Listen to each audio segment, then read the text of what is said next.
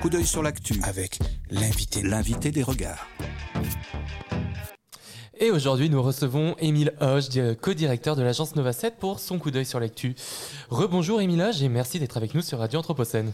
Bonjour, je suis ravi d'être avec vous. Alors, Émile Hoche, vous êtes directeur associé de Nova 7. Vous accompagnez, euh, ce faisant depuis plus de 20 ans, euh, des collectivités et entreprises dans leur démarche prospective, la conception de stratégie territorialisée, le design de services et euh, essayer d'engager une redirection écologique de leurs activités.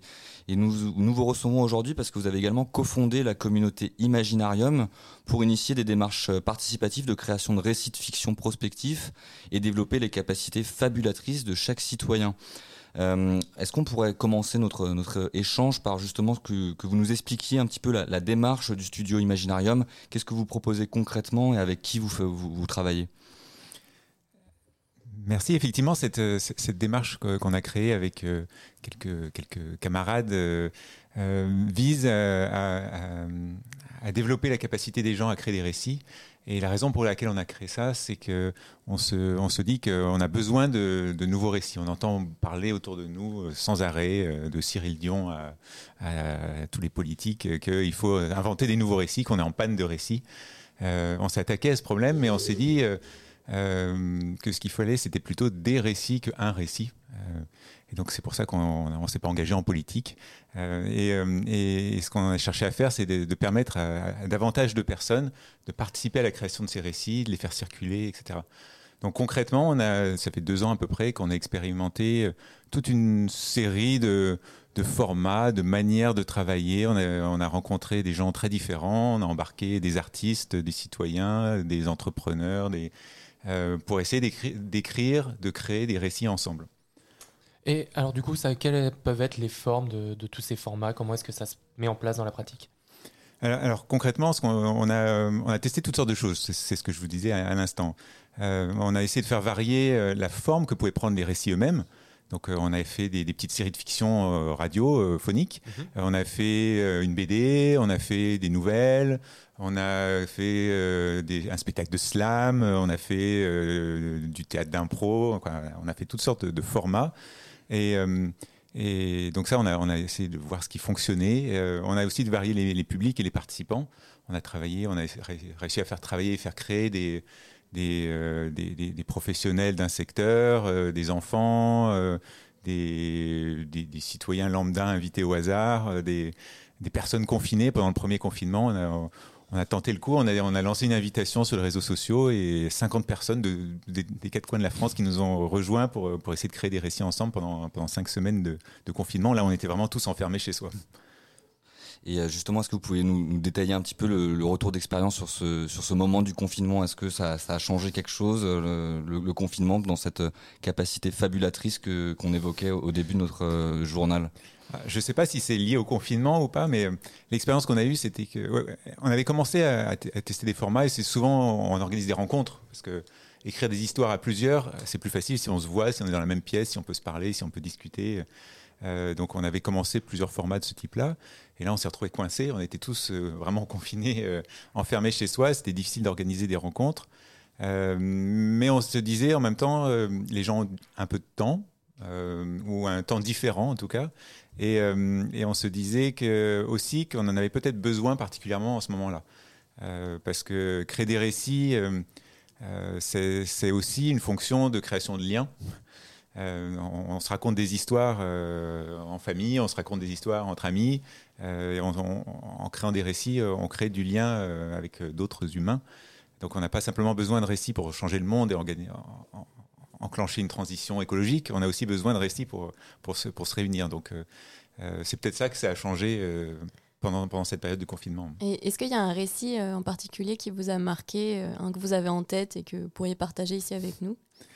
Euh, alors, dans les différents récits qu'on a créés, on a, euh, on a abordé toutes sortes de, de sujets, euh, de thèmes, parce que souvent, quand on, on amène les gens à, à, créer des récits, écrire des, des, des histoires, euh, on leur donne quand même quelques contraintes pour, pour, les, pour, pour, les stimuler, pour les mettre en action, parce que c'est pas évident. On vous met comme ça devant une feuille, écrivez un récit, euh, ça donne pas grand-chose. Donc on, les, on, leur donne un certain nombre de, de contraintes créatives, euh, de thèmes, de sujets à explorer. Euh, pendant le, euh, par exemple, on a fait toute une série de, de, de créations de récits qui étaient assez, assez marquants, où on a travaillé sur le grand âge. Et qu'est-ce que c'est qu'est-ce que ça pourrait être euh, d'être très vieux dans un monde différent de notre monde d'aujourd'hui euh, Aujourd'hui, on pense grand âge, on pense euh, EHPAD, on pense maintien à domicile, etc. Scandale hors PA. voilà, il y a un lien avec l'actualité, effectivement. mais, mais donc, on voulait penser différemment. Donc, c'est, ça, c'est une des, autres raisons pour lesquelles on amène les gens à créer des récits, c'est qu'on amène les gens à créer des récits qui sont différents du monde d'aujourd'hui pour, ouvrir leur capacité créative et les amener à se projeter et voir les amener à changer euh, leurs pratiques, leur comportement, euh, leur stratégie s'ils sont euh, entrepreneurs, etc. Et, donc sur cette question du grand âge, on a, produit toute une série de, récits qui étaient très touchants avec des participants qu'on avait, réunis. Là, c'était des, des, cadres d'entreprise, donc qui n'étaient pas directement liés à ce, à ce sujet-là et qui qui ont imaginé toutes sortes de récits où ils retissaient d'autres liens dans la société et les personnes très âgées avaient d'autres fonctions dans la société, dans leur quartier, dans leur, dans leur vie quotidienne. Mmh. Euh, donc ils racontaient euh, une personne très âgée qui, euh, qui déambulait dans le quartier, elle-même à raconter des histoires, à ramasser des bouts de choses qu'elle voyait autour d'elle, à explorer le monde et, à se faire colporteuse d'histoires. Donc ce qui, ce, qui, était touchant dans ces récits qu'ils créaient, c'était des nouvelles fonctions qu'ils donnaient à ces personnes très âgées, qui sont pas forcément euh, visibles et aujourd'hui, euh, qui font pas partie de notre réalité, mais avec une petite touche euh, d'imagination, un petit décalage, ils arrivaient à créer d'autres fonctions pour ces personnes-là, et du coup à les revaloriser et à imaginer du coup d'autres possibilités avec, avec, avec, ce genre de choses. Et, là concrètement cette histoire, donc là on avait des participants qui ont, qui ont raconté des, bouts de scénario, des bouts d'histoire, des bouts de scénettes. Et on avait invité une autrice de, de, fiction qui, qui, qui s'est prêtée au jeu de, d'échanger avec tous les participants qu'on avait et qui après a créé une nouvelle, a écrit une nouvelle à partir de ça. Et, justement sur les, sur les récits qui ont pu être formulés, quelle, quelle prenait la place Donc là peut-être des personnes plus âgées, quelle, quelle, était la place qu'on leur donnait? Et peut-être est-ce qu'on pouvait retrouver dans les récits créés une forme, euh, une reprise de récits déjà préexistants qu'on retrouve ailleurs ou qu'on a retrouvé ailleurs dans l'histoire, qui étaient repris, reformulés? Comment est-ce que ça s'est formulé ces choses-là? Alors, effectivement, euh, on ne crée pas de récit à partir d'une page complètement vierge. Euh, et d'ailleurs, on est tous baignés dans, dans, un monde de, récits, de fiction, d'histoire. Euh, Qu'est-ce qui était inspirant pour eux C'est ça le, et, ce qu'on essaye de faire, c'est de les amener à, à s'extraire des récits un peu dominants qu'on entend autour de nous si, on parle des, grands récits politiques, il y, a, plein de grands récits d'utopie merveilleuse vers laquelle euh, on, devrait tous tendre, euh, qui, mhm. rend le monde, euh, le futur désirable. souvent aujourd'hui à base de technologies extrêmement innovantes et, attractives. on entend aussi parler plein de récits de, de catastrophes, de, euh, de, comètes qui percutent la Terre, d'effondrements, de, etc.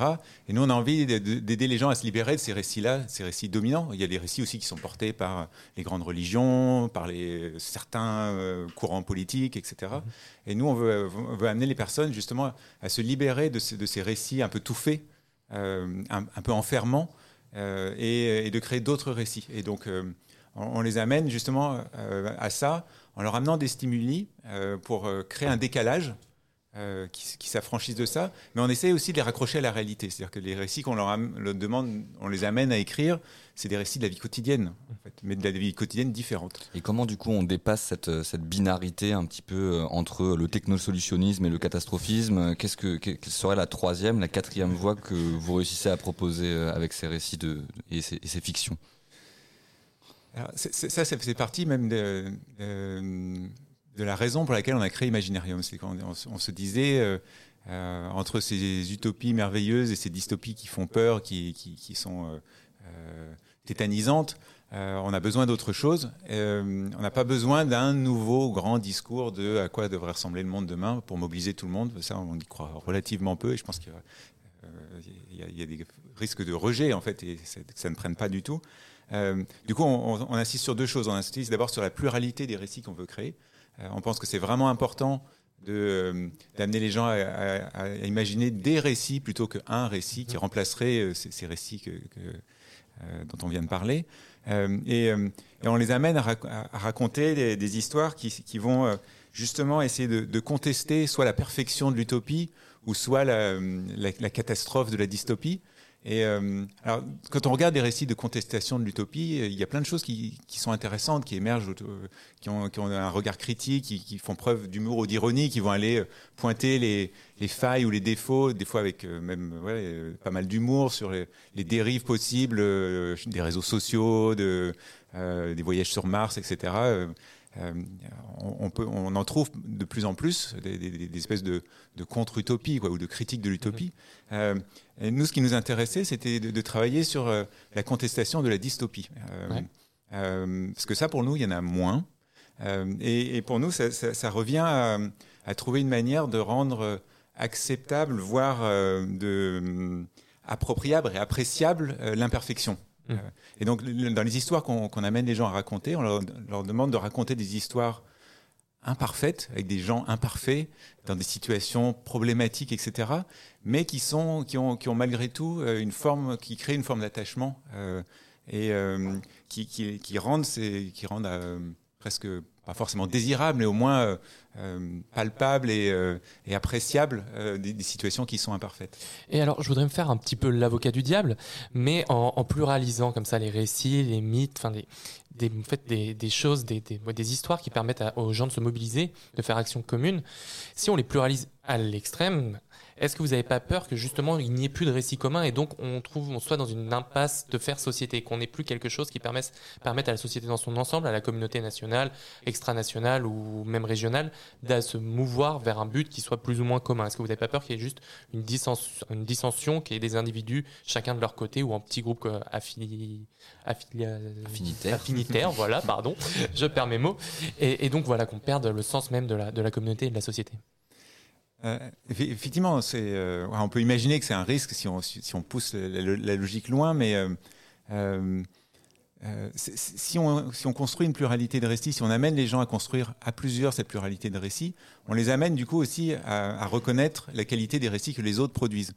et donc, quand on organise des petits groupes, par exemple, on va réunir 40 personnes, ils vont se mettre par 3-4 et on va produire du coup une dizaine de récits peut-être très différents.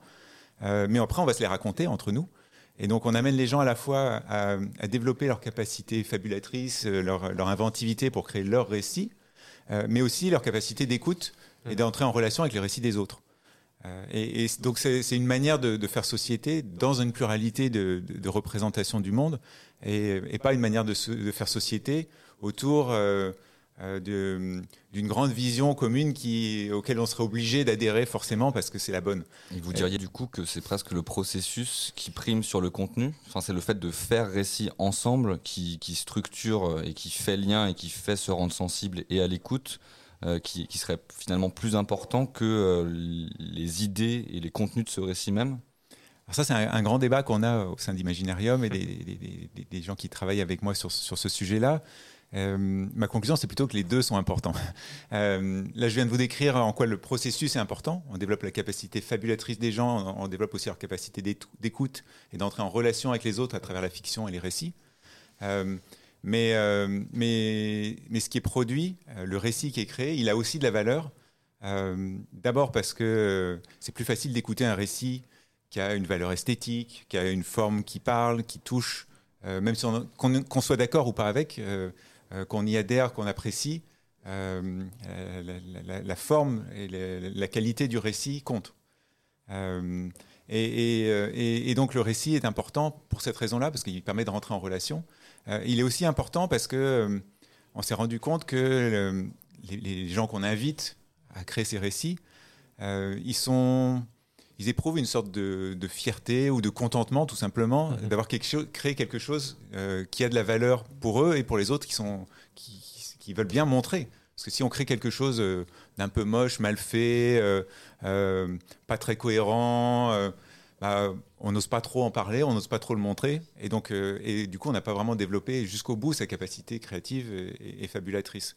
Donc voilà, la qualité de ce qu'on produit est aussi importante. C'est pour ça que souvent dans les démarches, on essaye de, euh, d'accompagner les gens avec des conseils pratiques ou de, ou d'embarquer des artistes, euh, des auteurs, des dessinateurs, parce que eux, ils ont, ils ont aussi ce talent-là et d'aider les gens à se dépasser et à donner forme à ce qu'ils racontent euh, alors certains d'entre eux, en tout cas, ceux qui jouent le jeu, euh, de, s'embarquer dans l'aventure, euh, ça, développe la, richesse de, ce qui est produit. Et en vous écoutant parler, moi, ça me fait penser plutôt aujourd'hui, on parle, vous parlez beaucoup d'un grand récit qu'il faudrait réussir à dépasser. Mais est-ce que dans la politique et le désengagement des citoyens dans la politique actuellement, est-ce que c'est pas plutôt parce qu'on n'a plus de récit, on ne voit plus d'hommes politiques porter réellement un récit ou le moindre récit qui soit, et qu'on voit du coup quelqu'un comme Eric Zemmour avec le récit dont on peut penser tout le mal qu'on veut, mais qui amène un récit et qui fait qu'il arrive à faire adhérer des gens derrière lui? Ou, à faire réagir des gens oui, contre voilà, c'est ça. Oui, euh, les, deux sont importants, mais du coup, effectivement, c'est euh, dans, dans, le processus que je vous décris, c'est bien qu'il y ait des citoyens comme vous et moi euh, s'embarquent dans l'aventure, mais pourquoi pas aussi des politiques, où je, parlais d'entrepreneurs, ou mm-hmm. etc. cette capacité fabulatrice, c'est intéressant si elle est partagée par tous. Et, et si elle n'est pas juste réservée euh, à des gens normaux, il y a, aussi des, d'autres personnes, y compris des politiques, qui, pourraient s'inspirer de ce, type de démarche-là mm. pour rentrer en dialogue avec la, société. alors moi j'ai une question sur euh, le, récit et, comme médium. Est-ce que c'est encore euh, est-ce que c'est encore un médium qui permet au plus grand nombre de se rassembler? Est-ce que le coût d'entrée pour euh, participer à ce type de, processus participatif euh, n'est pas trop lourd? Euh, Est-ce que vous voyez, enfin, quel public vous rencontrez vous dans vos dans vos ateliers? Et est-ce qu'il n'y a pas un conflit de légitimité parfois à prendre la parole, à se sentir imposteur, à parler aussi euh, et cette crise de l'autorité aussi qu'on peut voir dans une autre mesure à se faire auteur, est-ce que c'est quelque chose qui est facile pour les participants? Alors c'est pas facile. Euh, il y, a deux, difficultés dans ce que vous décrivez. Euh, il y a à la fois cette difficulté d'amener les personnes à faire le premier pas, de, rentrer dans le processus. Et, du coup, des fois, on, essaie d'aller vers eux aussi et de, de s'appuyer sur des des, partenaires ou des relais euh, qui peuvent travailler avec nous pour euh, amener des gens à rentrer dans la logique. Quand on a travaillé avec, euh, des, collégiens, on va aller travailler avec des structures associatives, par exemple, qui, les, fréquentent au quotidien et qui peuvent plus facilement les amener dans, la démarche. On, essaye aussi des fois d'utiliser des formats qui vont toucher ou parler à différentes personnes. Quand on a travaillé avec euh, un collectif de slam, on ne touchait pas le même public que quand on travaille avec euh, une autrice euh, de fiction en littérature. Et, donc voilà, on essaie de s'adapter, d'aller vers ces différents publics pour embarquer différentes personnes. Donc ça, c'est une des difficultés. c'est la, première difficulté. Après, sur comment est-ce qu'on les amène à, pratiquer, à créer, à raconter des choses, ça, on, euh, commence à avoir de l'expérience euh, et, justement on, travaille avec des gens qui ont cette expérience-là et c'est pas forcément si compliqué que ça. Euh, on peut trouver des manières assez faciles d'amener quelqu'un à écrire un petit dialogue. des fois, il faut qu'il l'écrive, des fois, il faut qu'il le dise. on trouve des astuces pour ça. la deuxième difficulté, en revanche, c'est que avec nos, petits moyens, c'est pas évident finalement d'arriver à embarquer dans ce type de processus-là euh, plus de dizaines ou centaines de personnes, et alors que la population française, c'est euh, quelques dizaines de millions.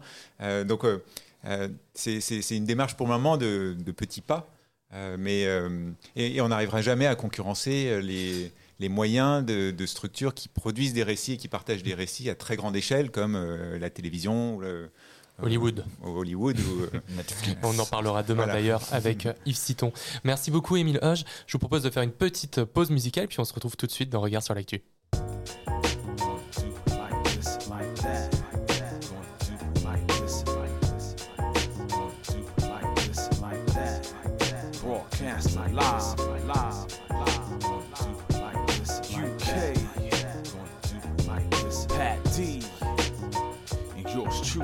melodic, melodic, melodic, melodic. The lyrical pro is back in the building. Never really left, just took a little rest. Now I return, really charging energetic. Looking to change the ignorant and apathetic. No more playing in the sidelines. Never second string, never riding the pine you're in the midst of a skilled veteran. Gonna be hard pressed to find one better than yours truly. Dismantles the unruly. Hitting returns like Andre Agassi. Like Tiger, the gallery is following. Protect my mind like the monks from the Shaolin. Doesn't take a real genius to know you need help along the way to parlay your musical vision placed upon the masses, curing the hip hop world of all the whackness. Take a seat, just lean back, relax your mind. Feel this groove making you move. Now it's your time. Take control, beat your soul. Now you're on the way. Let's proceed, feeling your need to the break. Back in the early days, foolish ways would enter into the mix. Let me stick with the solid foundation. The beat that you're listening to will make my vibes renew like exchanging vows on a silver anniversary. Not many out there with this ability. Joining hands with beats like this. Peace to Pat D for this overseas mix. Raw hip hop with soulful interjection. On point with no misconception. This global collaboration is at its beginning. So what I'm envisioning, fly beats and uh, dope rhymes will be the spark that will change the times. Relax your mind. I'm in it for the long haul. Melodic has answered the call. Take a seat, just lean back, relax your mind. Feel this groove making you move. Now it's your time. Take control, beat your soul. Now you're on way. Let's proceed, feeling your need to the break good day. Capturing the essence, my progression to this morning day hip hop session. Freestyle mode, controlled by my instincts. People thought this style was extinct. Brought back to life like the reincarnation. Made it through childbirth with no complication. As an infant, my brain was developing lyrical flows and styles I was collecting. The right direction. I was traveling, missed it this time. Go peep my caption. Satisfaction guaranteed. My customer service the best. You heard this? Heading for the finish line as I combine my thoughts and ideals as I reveal the better way of making hip hop music. So just relax your mind. Take a seat, just lean back, relax your mind.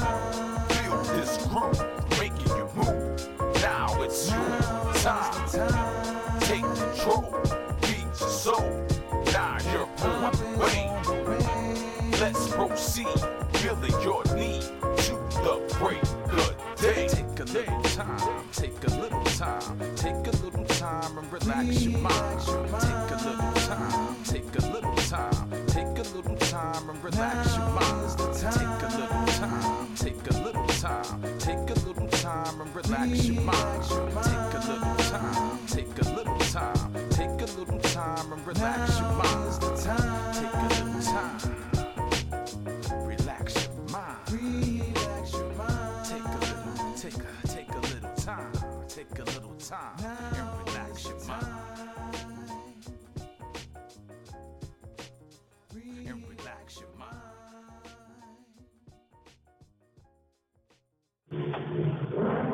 Regard sur l'actu. Regard sur l'actualité à l'aune de l'Anthropocène. Regard sur l'actu. qu'il y a d'un côté des manifestants, de l'autre côté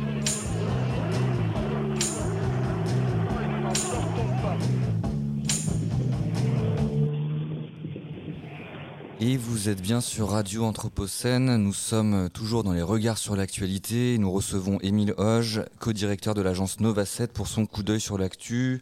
Euh, juste avant la pause musicale, nous parlions Imaginarium, le, à travers l'atelier, euh, pardon, le, le- je ne sais même plus comment le dire en réalité, le, collectif de réflexion euh, prospective euh, et, de fabulation collective euh, citoyen que vous avez monté, Émile. J'aimerais maintenant vous entendre peut-être plus en avant sur le rôle de la littérature et de la fiction pour penser à un imaginaire qui soit désirable, une écologie qui soit confortable et qui ne soit pas seulement punitive. Est-ce que c'est un problème sémantique qu'on vit aujourd'hui euh, pour Bruno Latour, la décroissance peut être entendue comme un objet obus qui détruit tout sur son passage. Et on voit aussi que la sobriété heureuse ne rassemble pas. Donc quel serait le mot à trouver, Emile je ne vais pas vous aider à trouver le mot, mais par contre, euh, nous, ce qu'on essaye de faire, c'est euh, d'aider à, créer des histoires qui, qui, répondent à ce défi. comment est-ce qu'on peut se raconter des histoires dans un monde euh, qui est euh, déjà aussi incroyable que, l'actualité le montre, euh, dans un monde qui est aussi en situation aussi critique que celle qui est décrite par, par, l'Anthropocène et les chercheurs qui travaillent sur ce sujet, sur le climat, sur la biodiversité, etc. comment est-ce qu'on peut trouver une place pour des récits là-dedans? Et, la réponse pour, moi, elle est, d'aller chercher euh, des récits qui, euh, à la fois, euh, permettent de, réapprécier les imperfections du monde et de, mettre en scène et de raconter des histoires où on vit dans un monde imparfait, comme je disais tout à l'heure, mais on y vit. ça, me fait un peu penser au, bouquin de Donna Haraway qui Staying with the Trouble, vivre avec le trouble en fait. comment est-ce qu'on vit avec le trouble? Elle raconte très bien que c'est par le tissage de liens et la création de récits. alors elle, va même encore plus loin. C'est pas que entre humains, c'est aussi interespèces. Et, et, je trouve, elle commence ce, livre avec une, petite histoire, une petite image qui est intéressante. Elle parle des SF. En anglais, SF, c'est science fiction, la science-fiction, euh, mais c'est aussi string figures. C'est les petits jeux qu'on fait quand vous voyez quand on crée des formes en, reliant euh, les doigts et des, bouts de ficelle. Euh, je ne sais pas si vous, voyez ça. et donc elle dit, ça c'est une manière de créer des liens, de raconter des histoires. On crée des formes. et donc elle dit, voilà, les récits, c'est ça. Ça crée des liens et ça crée des liens entre des personnes, entre des doigts. Et, euh, et, elle, elle cherche dans, toute son œuvre et dans tous ses travaux à créer, à trouver des manières de créer des liens à travers des récits. Alors déjà euh, entre humains de, cultures différentes, de, mondes différents, mais aussi euh, interespèces. Elle va aller essayer de voir comment est-ce qu'on peut créer des liens avec d'abord son chien ou sa chienne, avec pourquoi pas aussi des, cailloux ou, des fleuves. Et, donc pour moi, c'est ça le type de récit qui est intéressant d'aller chercher. Euh, pour, euh, parce que c'est ça les récits qui nous permettent de vivre dans ce monde qui est, qui est tout troublé euh, et troublant. Et, et, c'est des récits qui vont raconter une vie quotidienne dans une situation peut-être inconfortable, mais finalement appréciable aussi par certains côtés, dans une situation peut-être même dangereuse, mais aussi stimulante par d'autres côtés. Et donc, euh, c'est ce type de récit-là qu'il nous faut et pas un grand récit qui va nous amener euh, à euh, raconter la décroissance ou, ou, la, fuite sur Mars. on le sait, Francis Fukuyama a prédit la chute de l'URSS, la fin de l'histoire. Euh, est-ce qu'on ne saurait pas, euh, sans devenir alarmiste et catastrophiste, j'ai bien entendu vos, précautions et votre invitation à être euh, prudent quant à ce type de récit catastrophiste, est-ce qu'on n'est tout de même pas en train de vivre une forme de fin de l'histoire, et même si les effondrements se sont toujours produits, on, le sait aussi, mais cette fin de l'histoire comme capacité, incapacité collective à penser un présent qui nous assurerait les gages de notre survie, de notre maintien? Et je suis censé me proposer une citation euh, contraire à celle de. et allez, on vous écoute. débrouillez-vous. alors, je, vais vous citer quelqu'un d'autre. Alors, du coup, je me suis, ah, j'ai amené mon petit livre euh, préféré, qui est, qui, est, euh, qui est le bouquin de Nancy Houston, qui s'appelle L'espèce fabulatrice. Et, elle commence ce bouquin, je ne sais pas si vous le connaissez, mais par, par une rencontre. Elle, racontait, elle raconte une rencontre qu'elle a faite quand elle est intervenue en prison. Nancy Houston, c'est une, une, autrice euh, plutôt de, littérature, de fiction euh, canadienne. raconte une rencontre qu'elle a faite dans une prison où elle, euh, elle parle de, l'intérêt de, créer de la littérature, etc., aux prisonnières. Et il y a une prisonnière qui lui dit, mais à quoi ça sert d'inventer des histoires alors que la réalité est déjà tellement incroyable? Et, en fait, elle écrit tout un bouquin pour essayer de trouver une réponse parce que sur le coup, elle a été un peu scotchée. et c'est un peu ça. C'est la réalité, le monde est tellement incroyable, tellement peut-être fini ou, ou, catastrophique. À quoi ça sert de continuer à raconter des histoires? Et alors, 186 pages plus loin, elle, elle, ébauche une première réponse qu'elle pourrait formuler. Et elle dit c'est parce que la réalité humaine est gorgée de fictions involontaires ou pauvres qu'il importe d'inventer des fictions volontaires et riches. Euh, et donc, euh, et, elle dit c'est ça. En fait, c'est ça le rôle de la littérature. C'est pas de raconter des histoires encore plus incroyables que la réalité. Euh, c'est d'enrichir nos imaginaires et, et, de le faire volontairement.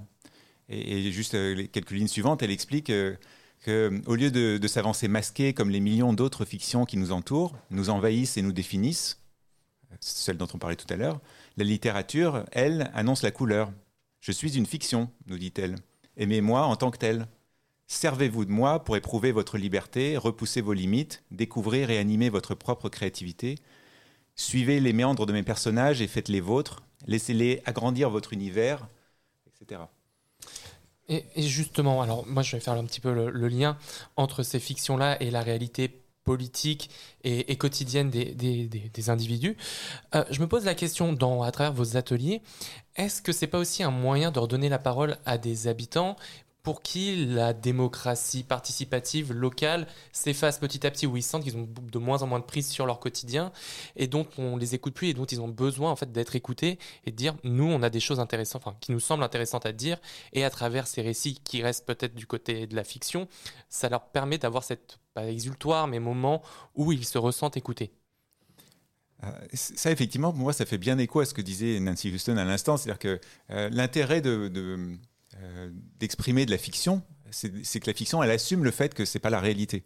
Et, en fait, c'est comme ça qu'on arrive à libérer de la parole, qu'on arrive à exprimer sa créativité et à redévelopper le, pouvoir d'agir des gens, en fait, le sentiment de pouvoir agir. Mmh. Et, du coup, en effet, le pouvoir d'agir, de s'exprimer, de porter sa parole et d'être écouté, de partager des choses, euh, d'abord entre eux, euh, pourquoi pas aussi avec le politique ou avec les collectivités publiques, etc. Euh, et, typiquement, c'est une des démarches qu'on est en train de commencer à engager, euh, là pour le coup en partenariat avec la métropole de Lyon, euh, plutôt que, en complément des démarches qui font d'habitude de concertation, de dialogue public, etc., sur des sujets des fois techniques, d'aménagement.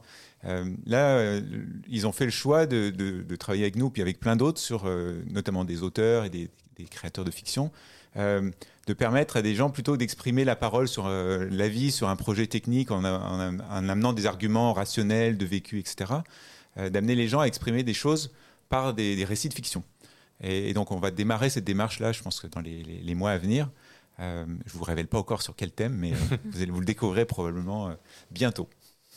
Alors moi, je voulais vous entendre aussi sur la, dimension esthétique, peut-être du récit euh, fictif, en littérature, euh, parce que à, vous entendre euh, lire Nancy Houston, c'est ça qui m'est venu. Est-ce que le, la vocation du récit littéraire, c'est peut-être pas aussi qu'il soit proprement non instrumental et que ça soit quelque chose qui dépasse la grande essoreuse du capitalisme attentionnel qui récupère des récits, qui nous les, propose finalement qui, récupère aussi des, récits, de nous inviter à, prendre soin de la planète, euh, de, euh, de, proposer, enfin qui, qui propose des imaginaires aussi, euh, mais qui sont à des finalités particulières, qui sont aussi de, vendre des produits. Est-ce que le, distinguo peut se, résider là entre ces types de récits qui sont proposés entre la littérature et le marketing ou la publicité, par exemple? Ou comment réenchanter aussi le discours euh, du marketing, par exemple, aujourd'hui? Euh, Alors, euh, une des premières grandes différences entre les, récits produits par la littérature ou par nos petits ateliers, par des, individus ou des, citoyens ordinaires, et ces grands récits publicitaires, voire même des récits qui ne sont pas publicitaires, mais des, films à gros succès ou des choses comme ça, D'abord, il y a une différence de moyens derrière et, de, et, de, et du coup de visibilité ou, d'audience. Euh, et, voilà, avec euh, aussi belle soit-elle, euh, une, petite nouvelle ou, un poème, ou, ou, aussi touchant soit-il un, récit raconté par des cadres d'entreprise sur des, personnes très âgées ou autres, on ne fera jamais le poids dans, l'univers médiatique d'aujourd'hui par rapport à ces grands récits-là. Mais, mais, du coup, je pense qu'il ne faut pas aller essayer de se, battre sur ce registre-là. Et il faut travailler sur, un autre registre. Et, pour moi, autant il faut arriver à maintenir la qualité de la production de ces récits. Mais pour moi, ce qui est, vraiment important, c'est de le combiner avec euh, le développement de la capacité des gens à les créer, ces récits, à les, produire.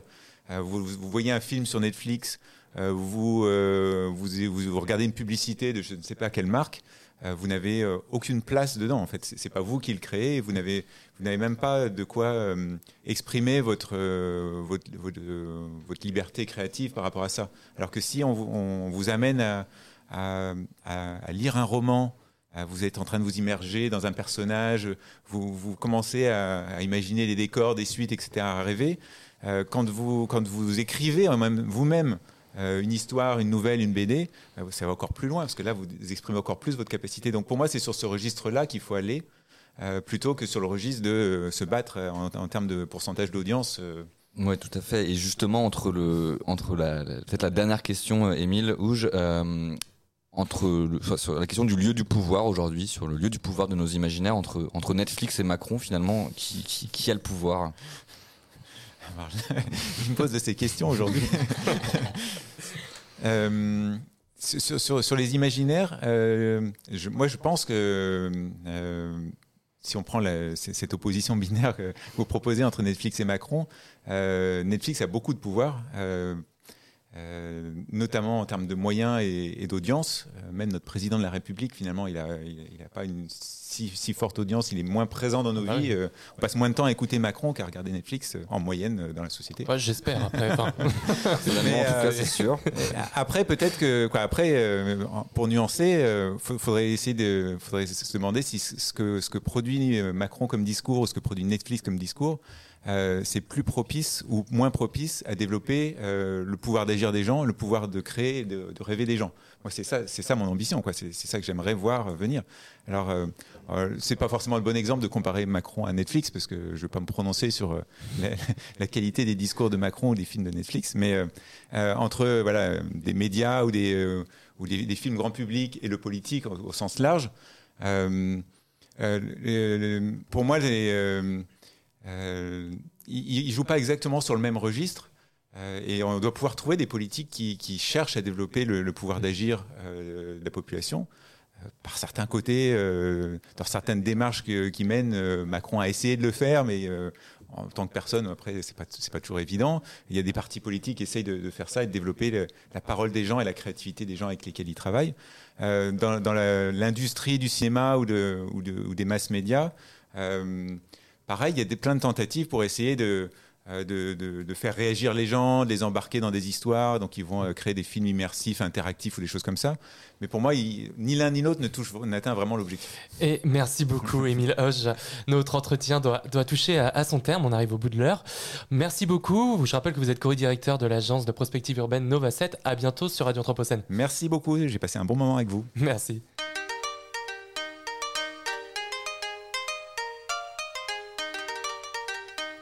Regard sur l'actu